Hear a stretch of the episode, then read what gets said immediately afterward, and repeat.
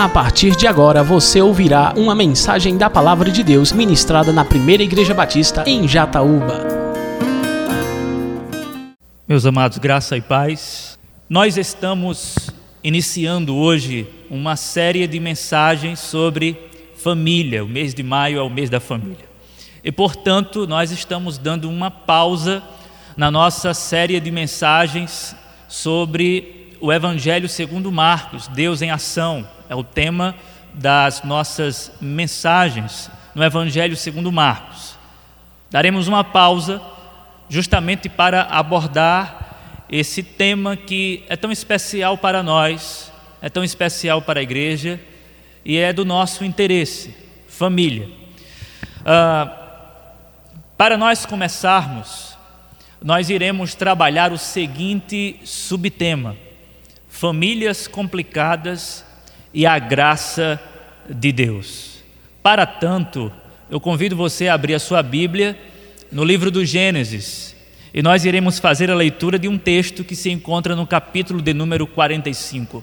Gênesis, capítulo de número 45. Nós iremos ler do verso 1 ao versículo de número, de número 8. Esse texto já foi abordado por nós num certo domingo. Nós abordamos o tema providência de Deus olhando para esse texto. E esse texto nos servirá também para este nosso subtema, famílias complicadas e a graça de Deus. Logo os irmãos entenderão a razão desse texto.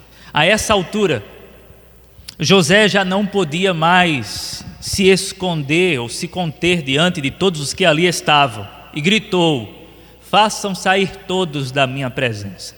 Assim ninguém mais estava presente quando José se revelou aos seus irmãos. E ele se pôs a chorar tão alto, tão alto, tão alto, que os egípcios o ouviram e a notícia chegou ao palácio do Faraó. Então disse José aos seus irmãos: Eu sou José, meu pai ainda está vivo. Mas os seus irmãos ficaram tão pasmados diante dele que não conseguiam responder-lhe. Cheguem mais perto disse José aos seus irmãos. Quando eles se aproximaram, disse-lhes: Eu sou José, seu irmão, aquele que vocês venderam ao Egito. Agora não se aflijam, não fiquem desesperados, nem se recriminem por terem me vendido para cá, pois foi para salvar vidas que Deus me enviou adiante de vocês. Já houve dois anos de fome na terra, e nos próximos cinco anos não haverá cultivo nem colheita. Mas Deus me enviou à frente de vocês para lhes preservar um remanescente nesta terra e para lhes salvar a vida com grande livramento. Assim, não foram vocês que me enviaram para cá, não foram vocês, mas foi o próprio Deus. Ele me tornou ministro do Faraó e me fez administrador de todo o palácio e governador de todo o Egito. Pai amado, nós estamos diante da tua palavra santa e mais uma vez rogamos a assistência do teu Espírito sobre nós, para que o Filho Jesus Cristo seja glorificado, que a Trindade seja glorificada no nosso meio, Senhor, que o teu povo, que as famílias que aqui se encontram, sejam edificadas pela tua palavra, pelo Evangelho, pela boa nova. É isso que nós te pedimos, em nome de Jesus. Amém. Se você acha que a sua família é complicada, é porque você não conhece a minha. E se eu acho que a minha família é complicada, é porque provavelmente eu não conheço a sua família tão a fundo como você conhece. Como bem colocou o escritor e pensador russo Leon Tolstói, o mesmo disse o seguinte: as famílias infelizes são infelizes cada uma à sua própria maneira as famílias infelizes são infelizes cada uma à sua própria maneira. Algumas famílias enfrentam problemas conjugais, outras famílias enfrentam problemas com os filhos, outras famílias enfrentam problemas financeiros, outras famílias enfrentam problemas relacionais. Enfim, cada família carregando o seu próprio fardo e experimentando o seu próprio drama. E eu acredito, amados, que o livro do Gênesis é o livro indicado para nós tratarmos deste assunto, a saber, família. E acrescente famílias complicadas e a graça de Deus. Acontece que o livro do Gênesis ele é composto por narrativas que resumem as vidas de famílias que, ao longo da história, no início, povoaram a terra de acordo com a vontade soberana de Deus. E aqui no livro de Gênesis nós podemos nos identificar com os dramas familiares. Nós podemos enxergar a nossa família nas famílias que são apresentadas aqui no livro do Gênesis. E como vocês podem perceber já de antemão, nós estamos focando Jó, ou José, melhor dizendo, desculpem, José e a sua família. José e a sua família se constitui agora o pano de fundo para nós meditarmos sobre este assunto. A propósito, a história de José é muito convidativa para nós trabalharmos sobre esta questão em específico. Para quem não sabe, José nasceu e cresceu num ambiente familiar desestruturado. A começar do seu pai, Jacó, e a maioria que conhece a história de Jacó. Jacó foi um homem complicado. E quando ele teve a oportunidade de ser pai e de apacentar, pastorear e cuidar de filhos, ele não acertou no seu cuidado paternal.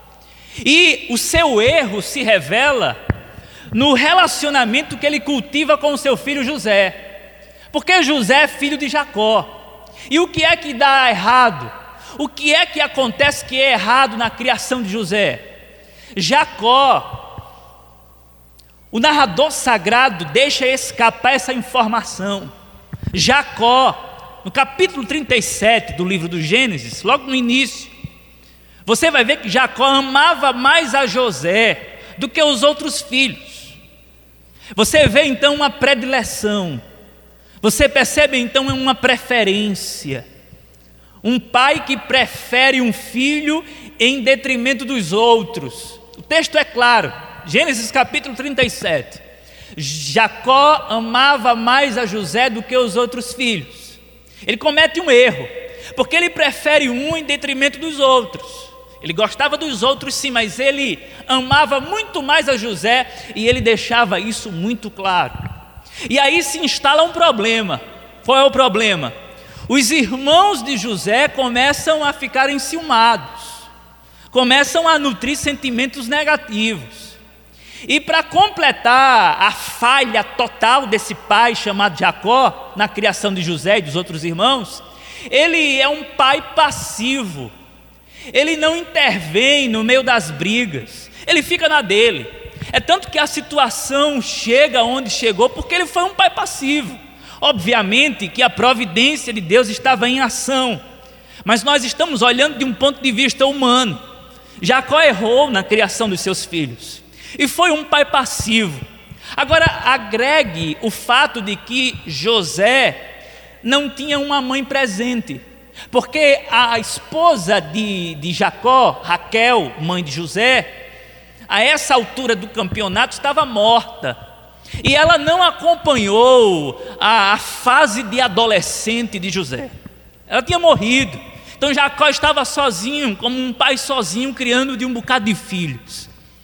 E para completar a tragédia dessa família, os irmãos de José, como vocês bem sabem, eram egoístas, mesquinhos, invejosos. Trataram José como uma coisa, trataram o irmão como um objeto. Comercializaram José, fizeram comércio com o irmão, venderam o irmão por 20 peças de prata, coisificaram o ser humano, desprezaram a própria carne. Vamos vender esse nosso irmão. Ficaram com ciúme, com inveja e tentaram matar, lançaram ele no, na cisterna e depois mudaram de ideia. Não, vamos vender, melhor a gente não matar, mas vamos vender esse sujeito. Fizeram comércio com o irmão. Então, percebam, essa família era uma família sem base, era uma família complicadíssima, era uma família desestruturada. Pense numa família boa essa. Quem tem uma família como essa não precisa de outra. Agora, amados, vejamos o seguinte: José e o seu contexto familiar. Complicado, desestruturado e sem base. Tem o poder de comunicar para nós verdades graciosas da parte de Deus para as nossas famílias complicadas. Portanto, à luz da história de José e sua família, e especialmente olhando para o capítulo de número 45, o capítulo no qual nós estamos inseridos no momento, eu quero trazer à baila três lições sobre famílias complicadas e à medida que eu levantar as lições e comunicar as lições e desenvolver as lições, os irmãos irão perceber o agir, a intervenção da graça de Deus sobre as nossas vidas. Qual é então a primeira lição que nós podemos destacar à luz do texto, olhando para a história de José e seu contexto familiar? Primeira lição. Famílias complicadas só sobreviverão mediante a prática do perdão. Famílias complicadas, repito, só sobreviverão mediante a prática do perdão. Capítulo 45 do Gênesis nos coloca face a face com o grande reencontro, o reencontro de José com seus irmãos, o reencontro da vítima com os culpados, o reencontro do mocinho com os bandidos, o reencontro uh, da vítima com os criminosos, o reencontro daquele que fora vendido com os que venderam-no Aqui nós temos o reencontro. E neste reencontro, é curioso, nós não encontramos José cantando a música de Damares, tem sabor de mel. Nós não encontramos José, que agora não é mais um adolescente de 17 anos que leva cascudo dos seus irmãos. Nós encontramos o homem José formado no trono como governador do Egito, diante dos seus irmãos que não, era, que não eram absolutamente nada comparado ao seu cargo e ao seu ofício. Agora José não é mais aquele menino que poderia ser levado a uma cisterna e depois vendido como escravo. Ele é o maior estadista econômico do Egito. E os seus irmãos estão passando fome, literalmente. José está com o poder na mão,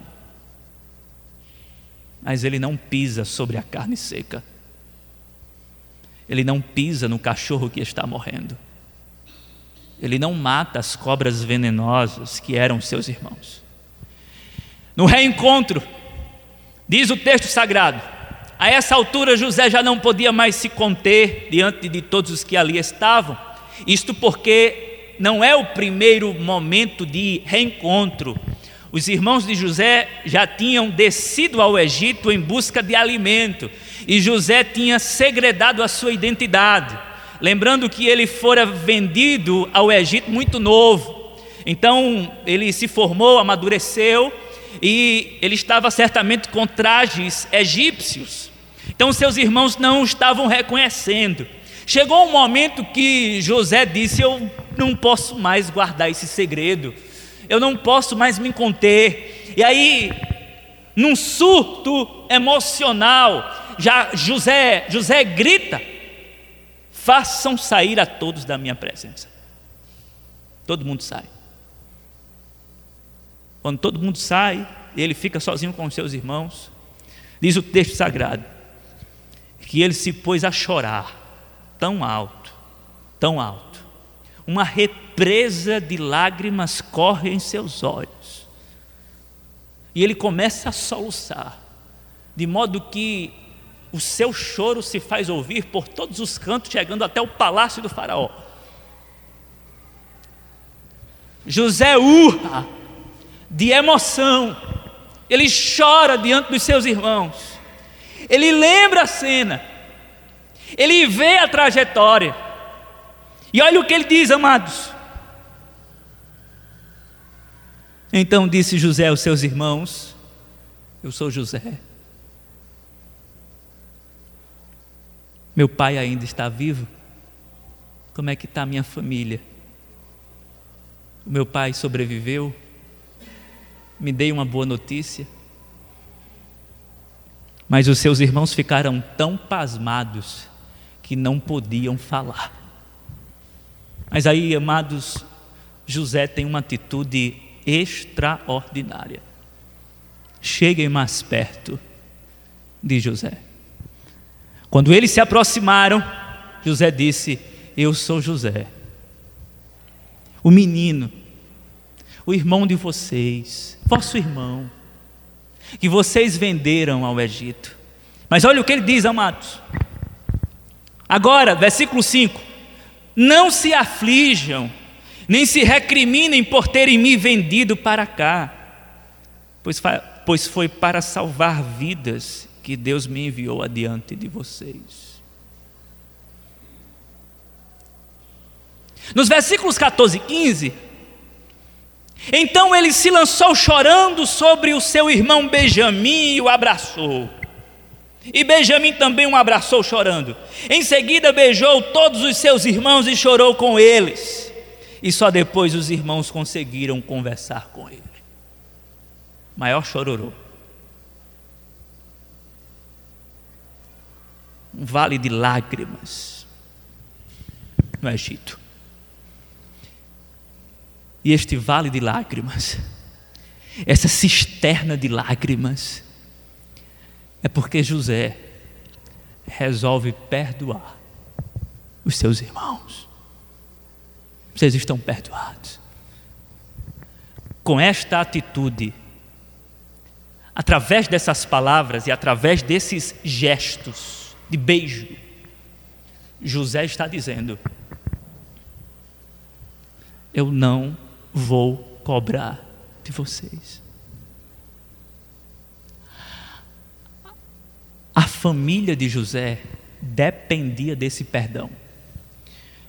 Porque caso José não perdoasse os seus irmãos, os seus irmãos iriam morrer de fome, tendo em vista que José era o governador responsável pela distribuição de grãos em toda a terra. De modo que, se José dissesse, nós não iremos liberar comida para vocês, a família de José iria morrer. Mas José perdoa. Vocês não vão morrer, eu perdoo vocês. Vocês estão perdoados. Diante disso, amados, eu quero trazer para nós uma aplicação bastante prática. Perdoe. Não deixe a sua família morrer pela ausência de perdão. Perdoe, não deixe a sua família morrer pela ausência de perdão. Eu já disse uma, duas vezes à igreja que nós somos muito, muito, muito mesmo parecidos com Edward Mãos de Tesoura. Quem aqui lembra do filme? Aquele personagem exótico, estranho, que tinha mãos de tesoura e ele não conseguia se relacionar bem com as pessoas porque as suas mãos cortavam. Apesar das belas artes, apesar de fazer coisas espantosas nos jardins, mas este homem tinha dificuldade de relacionamento porque um simples aperto, de mão ele não conseguia dar, porque suas mãos cortavam. O mesmo era todo cortado. E nós somos assim também. Às vezes nós queremos nos relacionar da melhor maneira, mas nós cortamos o outro. Queremos abraçar, nossa intenção é abraçar, é acolher, mas acabamos ferindo. Quantas vezes você não passou por essa experiência de querer acertar, mas erra?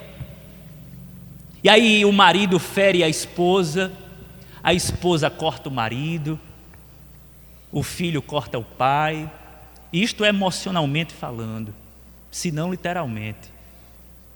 O pai corta o filho, diz uma coisa que não cabe, uma mágoa é instalada. O sobrinho se desentende com o tio. Os irmãos não se entendem, um corta o outro com palavras. E aí está estabelecido a desunião. Não fale mais comigo. Eu não quero mais olhar para a sua cara. A minha mãe agora morreu, não tenho mais mãe. Não perdoo o que ela fez. E aí a mãe diz assim também: Eu não perdoo o que ele fez também. Eu não quero mais saber. Eu não o considero mais como filho. E aí o irmão diz sobre o irmão de sangue: Esse irmão não é meu irmão, não assim dessa maneira, eu não o perdoo. E isso mata. Isso faz a família definhar. O ódio. Como alguém já colocou, não perdoar o outro é tomar veneno querendo que o outro morra. E José nem morre, nem deixa a sua família morrer, porque ele perdoa. Ele libera o perdão. O perdão restaura a família. O perdão restaura o relacionamento. O perdão revitaliza a união que está fraca, a relação que está fragilizada, trincada. O perdão anima a família, dá vida, dá fôlego, dá vigor, dá esperança. A falta de perdão fossiliza tudo, mas a presença do perdão dá vida às coisas. O pão do perdão mata a fome da desunião familiar. Mas aí você chega para mim e diz assim: Eu sei, pastor, eu sei. Só que o grande problema é que eu não consigo esquecer. Então não adianta eu dizer que perdoei se eu não esqueço. Quem foi que disse para você que perdoar é esquecer? Porque, de acordo com o conceito de José, perdoar não é ter amnésia, não. Porque quando José se depara com os seus irmãos, ele relembra os seus irmãos. Ele não apaga o fato, mas ele diz assim: olha, sou eu, eu sou José, versículo 4, seu irmão, aquele que vocês venderam ao Egito. Ele relembra o fato, ele não está esquecido, e ele jamais se esqueceu disso. Então, o que é perdão? Perdão é você ter o direito e a chance de retaliar o outro e não fazê-lo. Eu posso punir vocês por causa disso. Eu posso não perdoar vocês. Eu tenho direito. Inclusive, eu posso não dar comida a vocês. Mas eu não vou fazer isso. Perdoar é você guardar a sua espada ou abandoná-la. Não é você esquecer que o sujeito, ou que o seu irmão, ou que a sua mãe, ou que o seu. não fez isso. Não, não é isso. Não sai da cabeça, não sai da memória, está arquivado aqui. Perdoar é você estar tá com a chance de punir o indivíduo e não fazê-lo. Está perdoado. José perdoa, não castigando os seus irmãos. E aqui, irmãos, é inevitável não fazer um contato, uma conexão com o coração do Evangelho, a saber, a cruz do nosso Senhor e Salvador Jesus Cristo, porque prestem bem atenção, José perdoa os seus irmãos, não castigando-os, mas Deus nos perdoa castigando o seu filho na cruz do Calvário. Como diz o profeta Isaías, o castigo que nos traz a paz estava sobre ele, e sobre as suas e pelas suas pisaduras nós fomos sarados. O pai não poupou seu filho para nos perdoar. José poupa os seus irmãos, mas o nosso pai, Deus, não poupa o seu filho, castiga violentamente numa cruz para nos dar vida, para nos perdoar eternamente.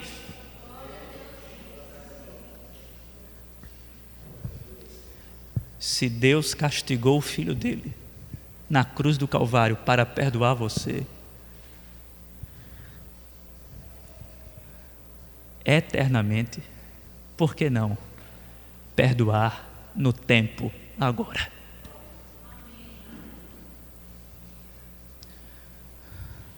Uma família sem a dinâmica do perdão é uma família que caminha para a destruição. Uma família que não cultiva a prática do perdão está fadada ao desaparecimento. Porque, irmãos, a crise sempre vai ser instalada. Sempre você vai ferir o outro e às vezes sem querer. Alguma coisa vai sair errada, vai haver um mal entendido. E se não houver perdão, a família que já é complicada vai ruir, vai acabar e vai ser exterminada. A família de José estava por um fio, mas em razão do perdão liberado por José, esta família ganhou agora uma nova história e uma nova esperança. Perdoe, não permita que a sua família morra. Perdoe. E faça isso olhando para o Deus que perdoou você em Cristo Jesus. Segunda lição: famílias complicadas não determinam o destino dos seus membros. Famílias complicadas não determinam o destino dos seus membros. A história desse jovem aqui, o patriarca José, tinha tudo para ser uma frustração, uma negação total, tinha tudo para dar errado. Ninguém apostaria que este jovem iria ser o governador do Egito, por exemplo.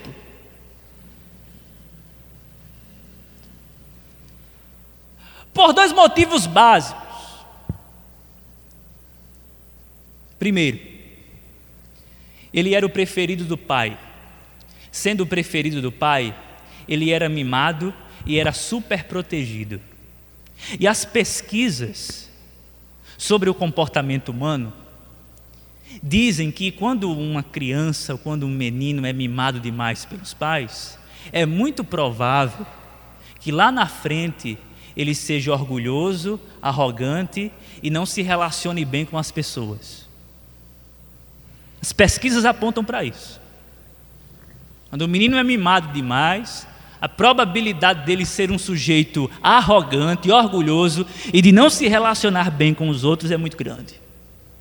Além disso, este jovem aqui, esse adolescente de 17 anos na época, foi vendido pelos irmãos. Então imaginem um trauma. Além de ser mimado, foi descartado.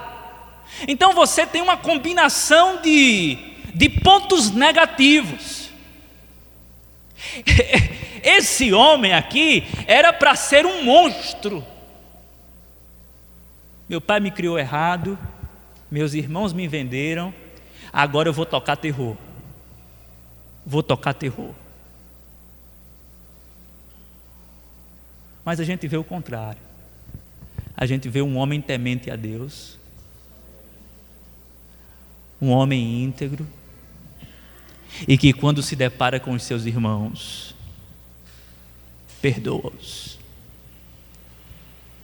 Tinha tudo para dar errado, mas deu certo. E aqui eu faço questão de destacar uma verdade teológica fundamental. O que você é, ou o que, vai, ou o que você vai ser, não depende somente da sua estrutura familiar, mas depende também e, sobretudo, da intervenção da graça de Deus. Por que é que eu estou dizendo isso?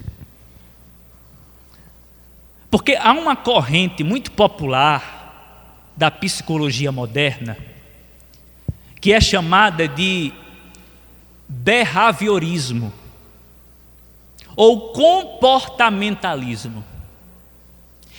E o comportamentalismo é uma doutrina da psicologia moderna que diz o seguinte: o ser humano é basicamente o resultado de dois fatores: o ambiente em que ele vive e a reação dele é o mesmo. Então o homem é isso. É resultado desses dois fatores dessa combinação do ambiente, do contexto e da reação ao contexto. Nós podemos discordar totalmente disso? Não. Há muita razão nisso. Porque muito do que somos hoje é fruto do que aconteceu lá atrás, no passado. Certamente. Muito do que você é hoje é fruto do que aconteceu lá. E muito do que você será amanhã é fruto do que está acontecendo aqui agora. Mas qual é o problema da doutrina do comportamentalismo da psicologia? O problema é que essa doutrina se apresenta como um dogma fechado, não tendo assim espaço para a intervenção de Deus. É algo fechado. Tem que ser assim assim será. Mas esse dogma fechado não resiste à liberdade de Deus, à providência de Deus, ao livre-arbítrio de Deus, à soberania de Deus, ao Deus que intervém, ao Deus que entra na história e muda vidas dentro de contextos acabados. Essa doutrina não resiste ao Deus que embora sendo transcendente e imanente, e vem até a nossa história, até o nosso encontro para mudar a nossa vida.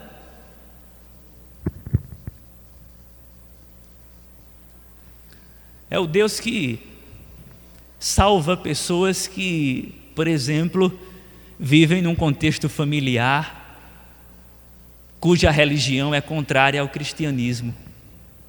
É o Deus que age naquelas famílias que estão desacreditadas e de repente surge dali, daquela árvore podre, surge ali um fruto bom.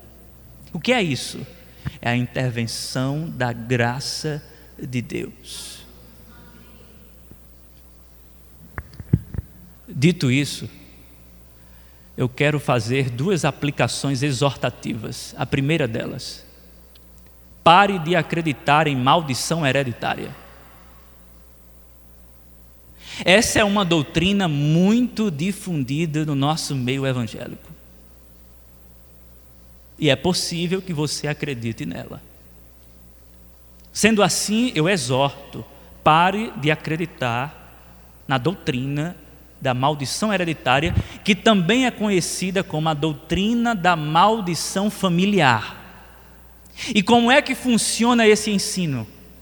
Esse ensino se concentra tanto em aspectos morais como em aspectos físicos. No momento, eu quero apenas revelar como é que funcionam os aspectos morais.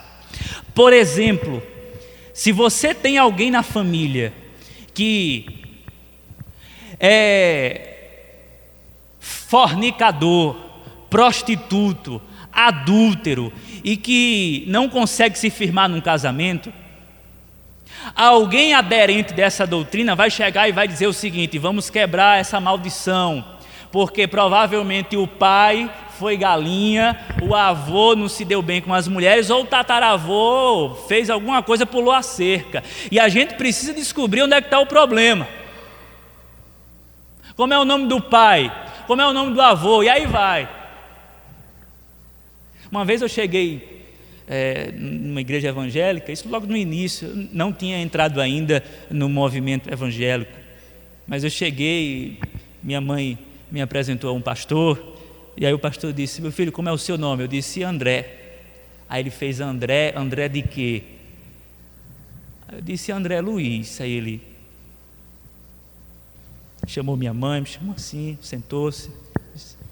Você sabia que o seu nome é o nome de um espírita? Disse, não, pastor. Disse, pois é. Vamos orar. Porque esse nome carrega um peso espiritual muito grande. E aí minha mãe, ore por favor, pastor, ore, ore para a gente quebrar isso. A doutrina da maldição familiar Vamos pesquisar aí porquê desse nome, o porquê que você age assim. Esse seu pecado é fruto de algo no passado. O seu antecessor, ele abriu uma janela para que a maldição espiritual alcançasse a sua parentela. É por isso que está assim dessa forma. Vamos quebrar essa maldição. Paulo Romeiro, que é um ferrenho apologeta defensor da fé cristã e que bate forte contra essas doutrinas, em seu livro Evangélicos em Crise, quando ele fala sobre isso, ele diz o seguinte: Isso é a mesma coisa que dizer o seguinte: os filhos estão com cárie nos dentes porque os pais comeram chocolate. Os filhos estão com cárie porque os pais comeram chocolate. Vejam, essa doutrina não resiste a uma básica ironia, quanto mais a Bíblia, porque José foi filho de um homem complicado, Jacó. E aí eu pergunto a você, por que será que o caráter duvidoso de Jacó não foi transferido para José? Porque Jacó foi um enganador, um enrolador, um cara complicado arrumou problema com a família, arrumou problema com o irmão, fugiu de casa, mas José não, José foi um homem íntegro. Onde é que está a maldição aí hereditária? Por que José foi um homem íntegro? Porque ele foi alvo da intervenção da graça divina sobre a vida dele. Você foi alvo da graça de Deus sobre a sua vida. Você está debaixo da cruz do Calvário. A graça lhe alcançou. Não existe maldição sobre a sua vida. Não importa o que o seu pai fez, o que sua mãe deixou de fazer, o que seu avô cometeu no passado. Não importa. O que importa é que você é nova criatura em Cristo Jesus. Ponto final. Ah, pastor, o meu filho está indo por esse caminho porque o pai não tem nada a ver, ele está assim porque ele quer. De que se queixa o homem? Se queixa dos seus próprios pecados. Segunda aplicação prática, dentro desse ponto. A primeira aplicação prática é pare de acreditar na maldição hereditária. A segunda é pare com a síndrome de Gabriela. E qual é a síndrome de Gabriela? Eu nasci assim, eu cresci assim, eu sou mesmo assim, vou ser sempre assim, vou morrer assim, Gabriela. Sou assim, cresci assim, fui criada assim, minha mãe me criou assim, minhas características são assim, eu sou sempre assim, eu sou mesmo assim, me aceite se quiser, eu vou morrer assim.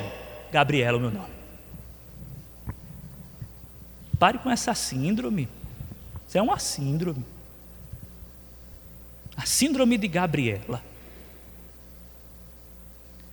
Sabe por que você deve parar com essa síndrome?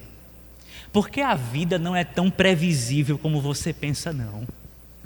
Você sempre é assim, vou morrer assim. Não é assim, não. A sua vida está diante de um Deus que é imprevisível. E esse Deus que é imprevisível age com imprevisibilidade. E por que tanta previsão acerca da vida assim? Eu vou ser assim, vai ser sempre assim, vou morrer assim. Gabriela, por que isso? José foi jogado de um lado para o outro. Uma hora na cisterna, de repente no Egito, uma hora no cárcere, depois no trono.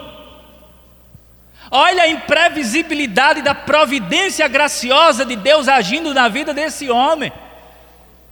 E assim Deus faz na vida daqueles que têm uma expectativa limitada, porque a família minou todas as esperanças.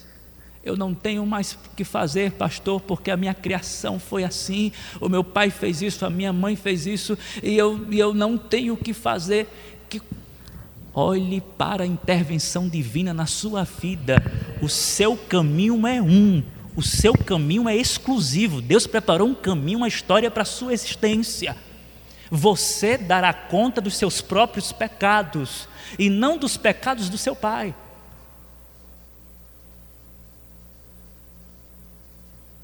Pare com essa síndrome. A sua família é complicada não determina o seu destino. O que determina o seu destino é a graça de Deus sobre a sua vida. O que determina o seu destino é a providência graciosa que age na história. O que determina o seu destino, a sua história, é o Deus que é Senhor da história. Terceira e última lição sobre famílias complicadas. Relembrando aos irmãos, em primeiro lugar, Famílias complicadas só sobreviverão mediante a prática do perdão. Em segundo lugar, famílias complicadas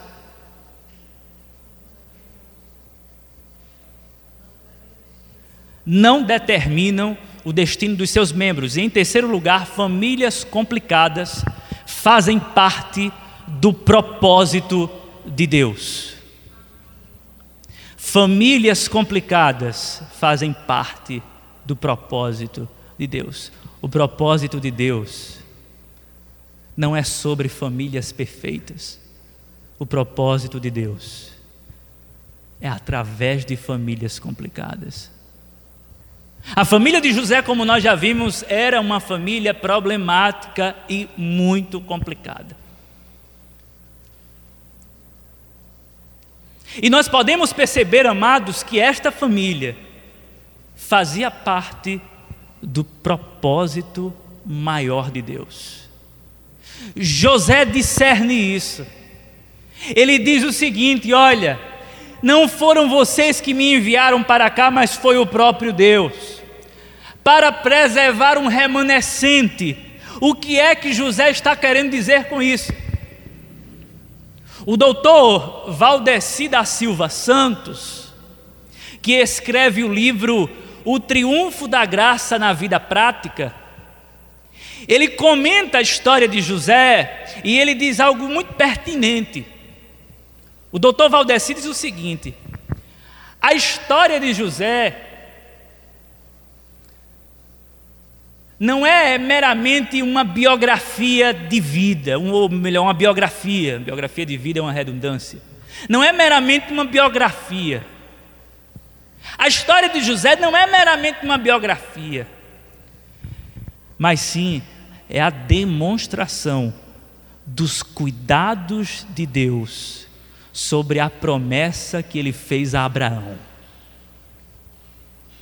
Os últimos capítulos de Gênesis, que se ocupam com a história de José, manifestam não meramente a biografia de José, mas o cuidado do Senhor para preservar a promessa feita a Abraão. Qual foi a promessa feita a Abraão? Abraão seria fecundo, pai de muitas famílias. E essa promessa estava resumida à família de José que estava em Canaã. Quando a fome assola a terra, a família de José fica vulnerável.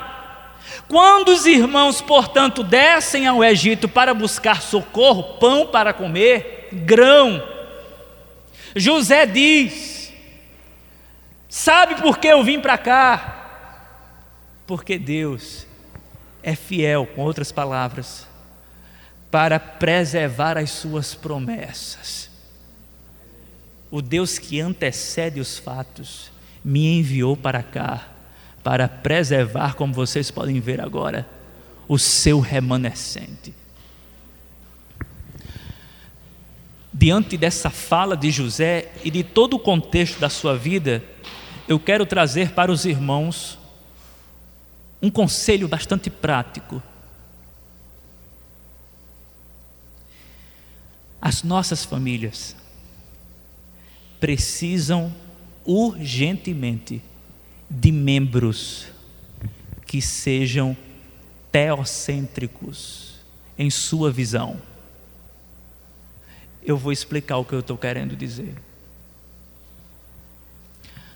As nossas famílias precisam de pessoas que tenham Deus no centro de tudo.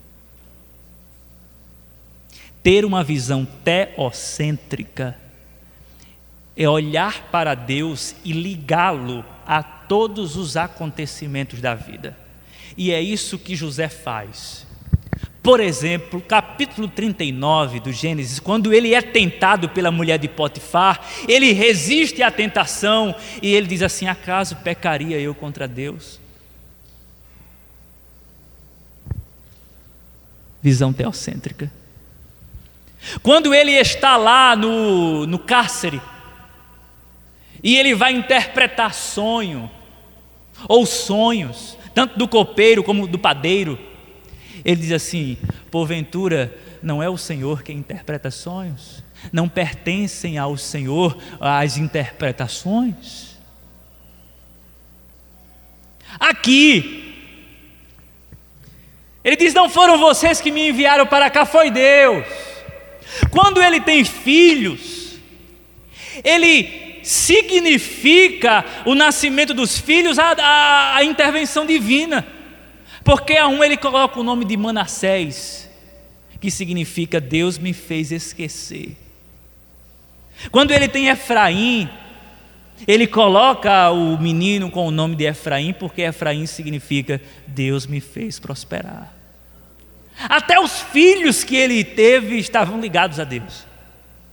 Tudo o que acontecia em sua vida estava ligado a Deus. Ele não perdia isso de vista.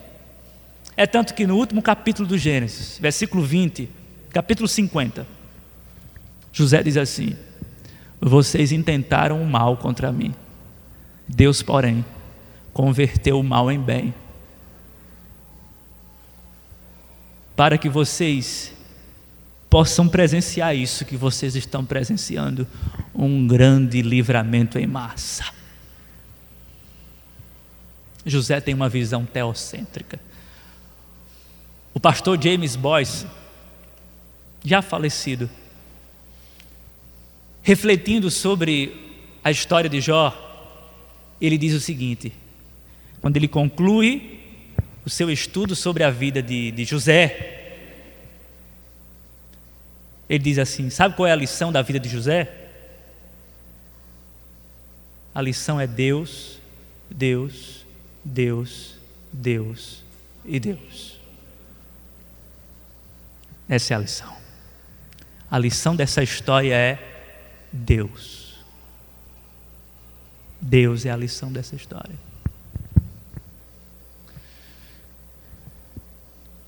A visão teocêntrica que José tinha, a perspectiva teocêntrica que pertencia à mente de José, o sustentou nos momentos de crise e o preservou do orgulho nos momentos de glória. Sendo assim, você está enfrentando um problema no seio familiar? O seu seio familiar está com um tumor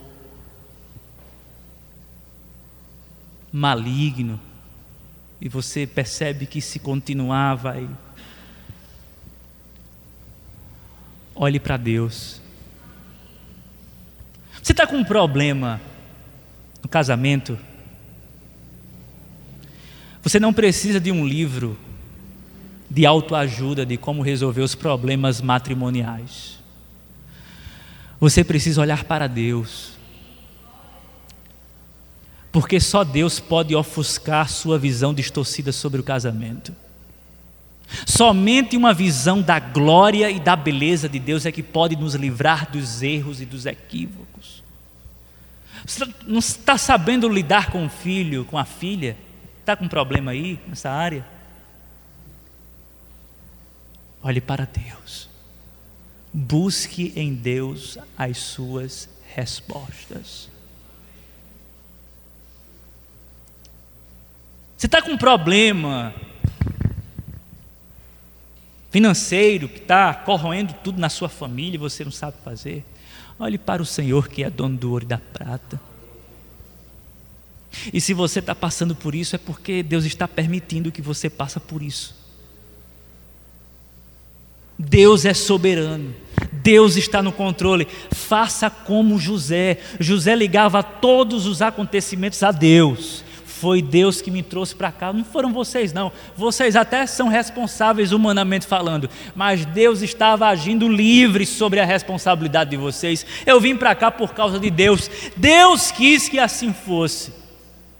E aí você diz, pastor, o senhor está pregando determinismo é, de Deus, determinismo teológico, determinismo bíblico. Acredito que não.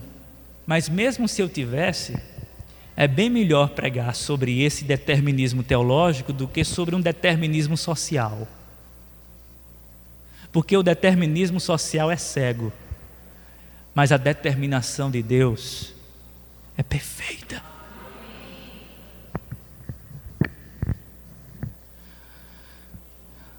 Agora vem a melhor parte da mensagem: o final. Eu quero concluir essa reflexão levando os irmãos para uma profunda meditação. José, pelos estudiosos da Bíblia, é tido como um protótipo de Cristo. O que é isso? Uma figura que aparece no Antigo Testamento e que aponta para Cristo que vai aparecer na pessoa de Jesus de Nazaré no Novo Testamento. Ou seja, José é um tipo de Jesus. Então, quando nós olhamos para José, imediatamente somos remetidos para Jesus. Há muita semelhança, muita similaridade. Não obstante, no entanto, eu não quero apontar para Cristo através das semelhanças. Eu quero apontar para Cristo através das dessemelhanças. E duas dessemelhanças são importantes quando notadas. José tem o ponto alto da sua vida, o apogeu da sua história, o auge da sua carreira, no trono, como governador do Egito, como um estadista, como um homem poderoso. Jesus tem o seu ponto alto, encontra o auge da sua missão, da sua vida, não num trono, mas numa cruz. Jesus não sobe ao trono de Israel para governar a nação, e nem muito menos sobe ao trono de Roma para colocar tudo em ordem. Mas Jesus é pendurado na cruz do Calvário, é levantado pelos malfeitores, e a partir da cruz, Jesus abençoa não apenas uma família, mas todas as famílias da terra através do seu sangue que é derramado para a redenção de todas as famílias que estão debaixo do propósito de Deus. A história de José termina na sepultura. Ele morre e lá ele fica. A história de Jesus não termina no túmulo ele morre. Mas ao terceiro dia ele ressuscita dentre os mortos, sendo a nossa única esperança. José é o nosso modelo, é um exemplo, mas Jesus não é o exemplo, Jesus é o Deus que veio nos salvar. A grande mensagem não é sobre sua família, a grande mensagem é sobre o Deus que salva famílias. A mensagem do Evangelho, e aqui eu encerro, não é sobre bom comportamento familiar. A mensagem do Evangelho é sobre o bom Jesus que veio salvar as nossas famílias mal comportadas.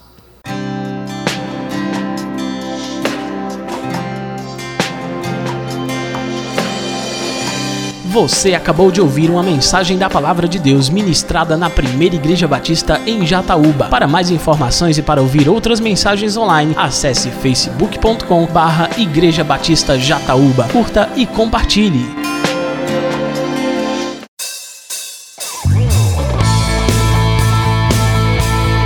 Visite nossa igreja. Às quartas-feiras, a partir das sete e meia da noite, temos culto de oração e estudo da palavra. No domingo, às nove da manhã, temos escola bíblica dominical. E à noite, a partir das sete horas, temos a nossa celebração. Primeira Igreja Batista em Jataúba, adorando ao Rei dos Reis.